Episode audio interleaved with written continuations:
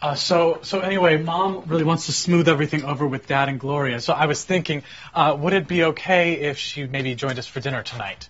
今天晚上呢，我们来学一句话，叫做“不计前嫌，重归于好”。Mom really wants to smooth everything over with Dad and Gloria. Mom really wants to smooth everything with Dad and Gloria. Mom really wants to smooth everything over with Dad and Gloria. 妈妈呢，只是想和爸爸还有 Gloria 重归于好。那么 Modern Family 当中，哎，这是一个再婚的家庭。Smooth 在这里的话呢，哎，用作动词，表示把什么什么东西弄光滑。最基本的一个表达叫做 smooth over。smooth over 表示哎消除、掩饰的意思。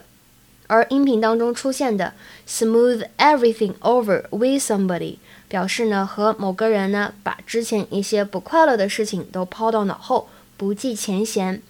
随后呢，Mitchell 又说了一句非常类似的表达，大家来学习一下。I'm just trying to piece this family back together. I'm just trying to piece this family back together. I'm just trying to piece this family back together. 我呢只是想这个家重归于好，重修于好而已。 Piece something back together，把什么什么东西啊重新拼凑起来的意思，有一种破镜重圆的感觉。